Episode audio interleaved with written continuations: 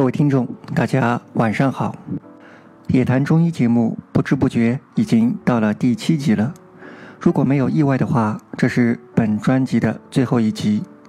正如电影一样，最后的结局必然是高潮。专辑的前几集都是为最后这几集做的铺垫。人生三层境界：看山是山，看山不是山，看山还是山。谈中医。观反中医的论战，而不局限于对于中医现象的思考。初看，这是一个学术问题的争论；再看其中各色人等的表现，这是世间百态；三看由中医推论其他学术问题，是否从别人的表现中也看到了那个丑陋的自我，也需要警惕呢？上一集最后说到了，专家不常在。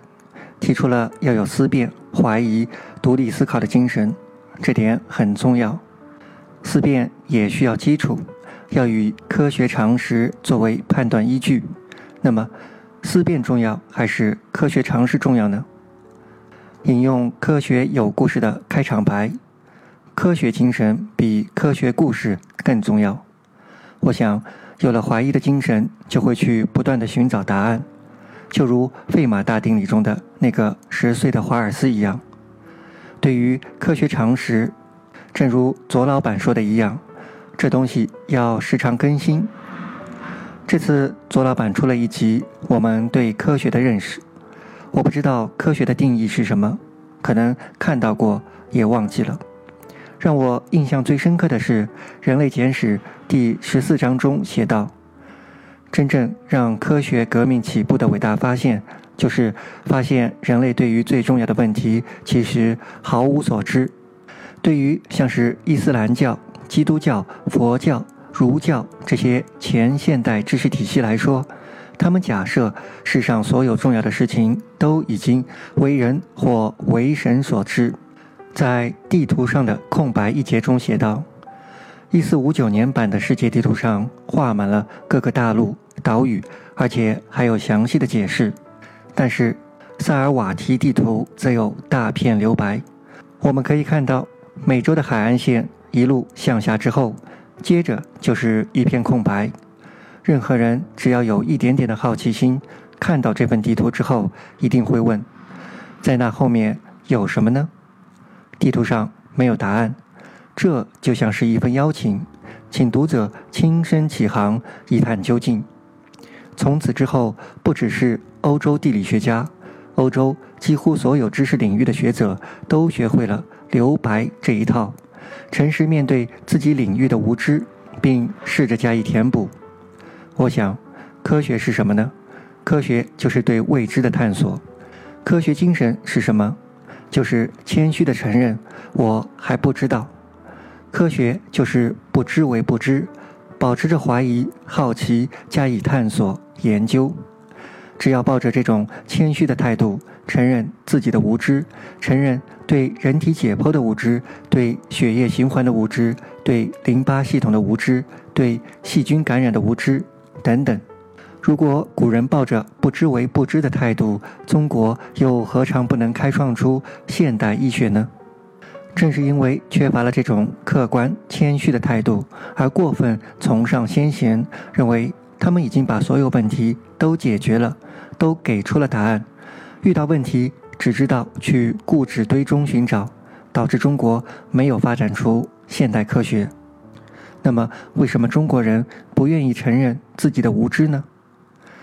常常听大人骂自己的孩子：“这么简单的题目也不会做，你太笨了。”这种毫无逻辑的，做不出题目就可以无限贬低他人，把别人说的一无是处，这样的逻辑普遍出现在中国人的日常言论中。看看评论区中的留言就可以知道了。如相信中医的人就如何如何。我一直认为这是一个学术问题，不代表个人品行，也不反映个人的逻辑能力和聪明程度。今天我们站在一起反对中医，可是改天换了另外一个学术问题时，是否今天的队友就成了明天的对手？然后也用这样的逻辑推论得出，如相信转基因的人都是毫无逻辑的呢？寸有所短，尺有所长，不要因为一个问题的正确就沾沾自喜。以人为镜，是否能从别人身上看到自己，而有所警醒呢？或者看到了过去的自己呢？在我们知道之前，我们都是无知的，难道就都是笨蛋了，都是没有逻辑的人了吗？我想，真正拥有科学精神的人，不仅能够承认自己的无知，也能接受别人的无知，而不会对别人的品行胡乱进行总结。今天第一个问题是：为什么中医在中国畅行无阻呢？我想，是不是下有所好，上必顺之？下有所恶，上必弃之。前两天有新闻批评媒体对明星隐私的过度关注，其实这就是下有所好，上必顺之。正是百姓喜欢这种新闻，因此网站上就多是这种新闻，吸引眼球。不然，新闻网站哪里来的点击？他们如何生存呢？也正是有那么多相信中医的，因此。电视、电台、网上到处都是中医的节目。反过来说，为什么转基因这么好，政府不推广呢？就是因为下有所恶，上必弃之。政府不是根据科学来判断是否执行，而是根据人民的喜好来执行的。而人民往往对学术的问题知之不深，容易被人煽动。看看喜马拉雅里面什么节目比较多。就知道广大群众喜欢什么了。二，有人说中医没落了，因为中药不行了。中医对于草药的描述和功效都是出于意象，传说神农尝百草。今天我们把草药都磨碎了，磨成粉末，在外形上无法分辨，让中医来分辨都是什么草药，有何功效，不知准确率如何。中医不知药物的有效成分，也不知道有效成分的分布，还不清楚有效成分会受什么影响。